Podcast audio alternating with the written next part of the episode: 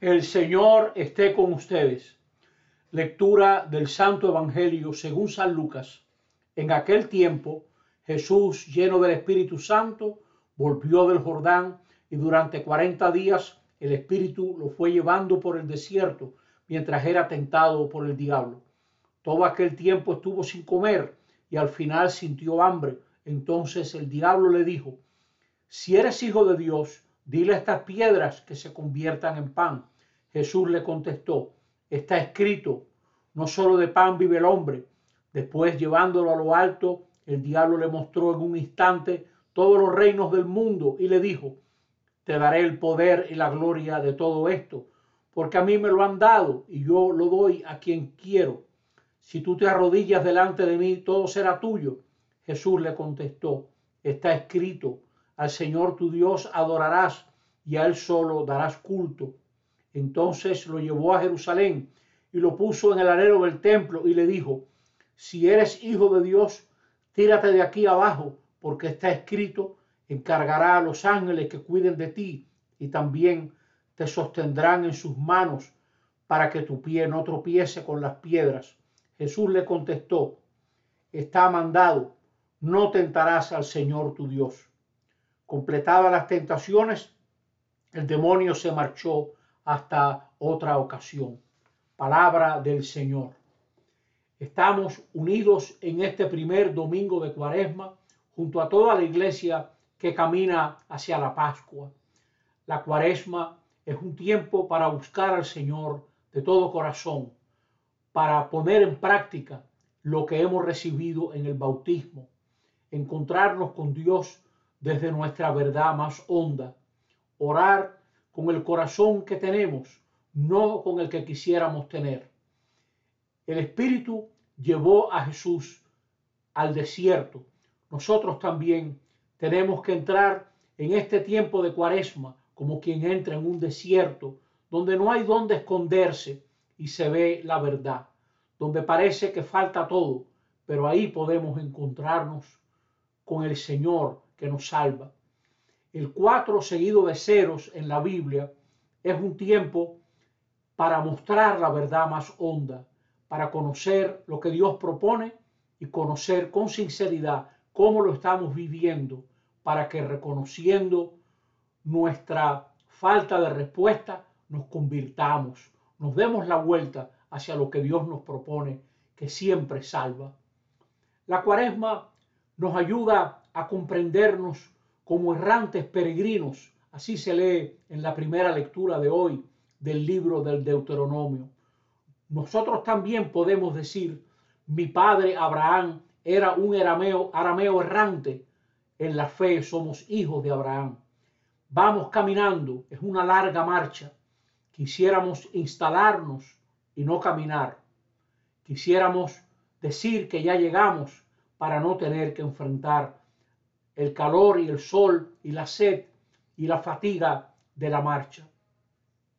La cuaresma nos revela que Dios es el que escucha y ve la miseria, salva y libera.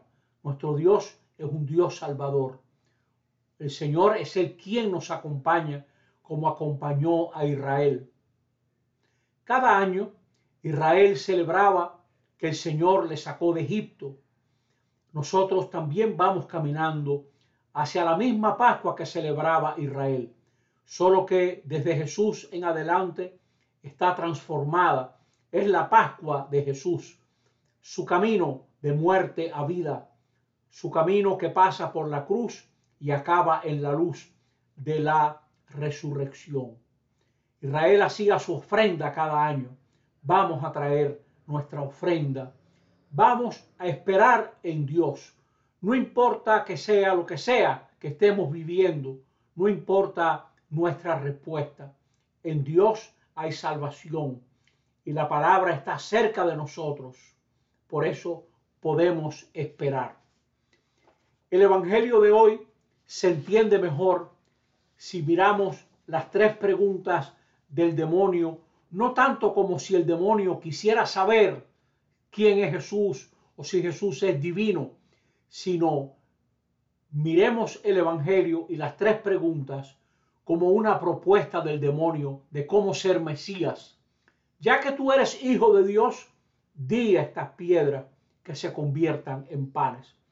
Jesús también vivió la tentación. La tentación siempre ocurre en una situación de debilidad, de hambre. Pareciéramos como si estuviéramos solos, cortados de toda relación, referidos únicamente a nuestros intereses y conveniencias, como si el Señor no importase. La tentación se da también en la situación de prosperidad engañosa, donde la pregunta es, ¿cómo vamos a gastar lo que tenemos? Pero siempre sucede como si el Señor no contara, como si el mal nos dominase y fuese la gran respuesta. Somos tentados porque nuestra fe es débil y por eso la iglesia nos ayuda a mirar a Jesús que vive la tentación, la tentación que siempre lanza hacia una falsa respuesta basada en la desconfianza. Siempre se presenta como la gran solución. Siempre nos encuentra aislados, esclavos de lo inmediato. La cuaresma nos ayuda a entender que quien niegue que vivimos un desierto nos está mintiendo. Quien niegue que estamos llamados a creer nos está mintiendo. Nadie nos ahorra la fe en un Dios que no vemos. Creemos en Él, nos fiamos de Él. Y en esta situación la fe nos sostiene porque sabemos que Dios es leal. Miremos la primera propuesta del demonio. Si eres hijo de Dios, dile estas piedras que se conviertan en pan. Pero ahí está la primera mentira. Depende la felicidad del pan. Hace falta comer, claro que sí. Hace falta el pan, pero hay necesidades más profundas. Yo he visto gente con pan infeliz y he visto gente pasando trabajo muy felices y no saben caminar sin darse las manos. El Señor conoce nuestras necesidades en profundidad. El hombre y la mujer viven felices si hay una relación verdadera. Cuando la palabra expresa la verdad de una relación, hay felicidad. Cuando la palabra expresa una mentira que se quiere hacer creer, ella misma es fuente de infelicidad.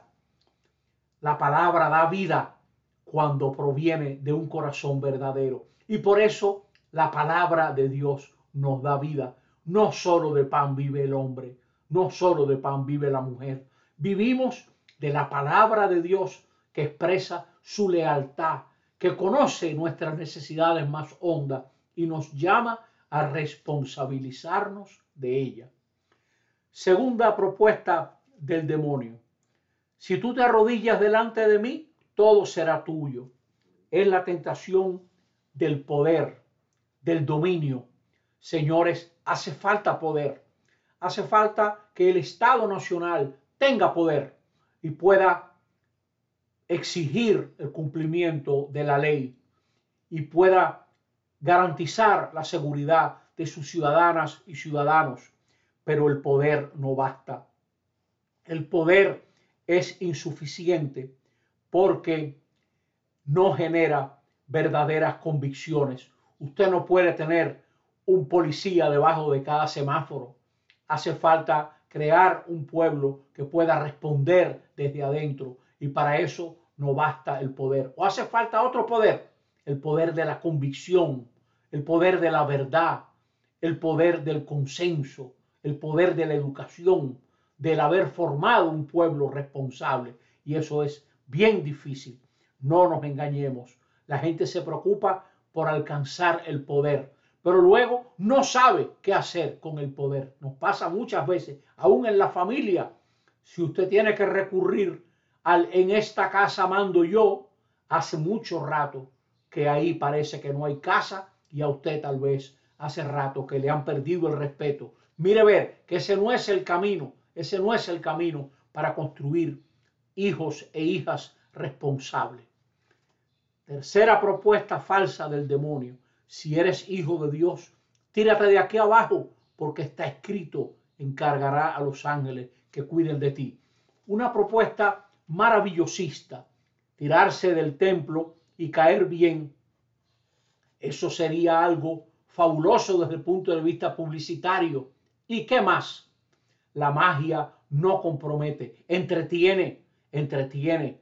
Y muchas veces la política no es más que magia porque no compromete. La gente aplaude, pero no se compromete con un proyecto. Todo se resuelve en un instante, todo se va a lograr si me dan el poder y la gente sabe organizar magia, banderita y música y peinadoras dando gritos por los barrios, pero eso, eso no es más que una alaraca que no compromete.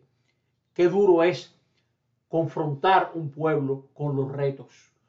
No hay que tentar a Dios.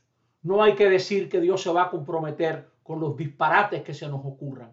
Lo que hay es que aceptar los retos de la vida que llevamos y usar esa razón que Dios nos ha dado para poder ir respondiendo a todo esto que nosotros vamos encontrando.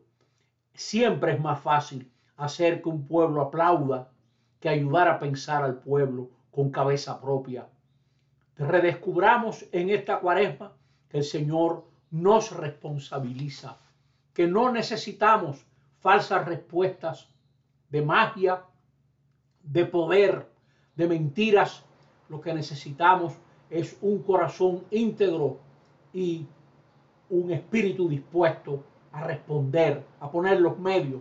Tal vez el gran consejo de hoy sea el orar, orar la palabra, dejar que esa palabra nos llegue al corazón, alumbre nuestra falta, falta de respuesta y al mismo tiempo nos ayude a buscar al Señor de la vida. Buena cuaresma junto a tu parroquia. Así sea. Amén.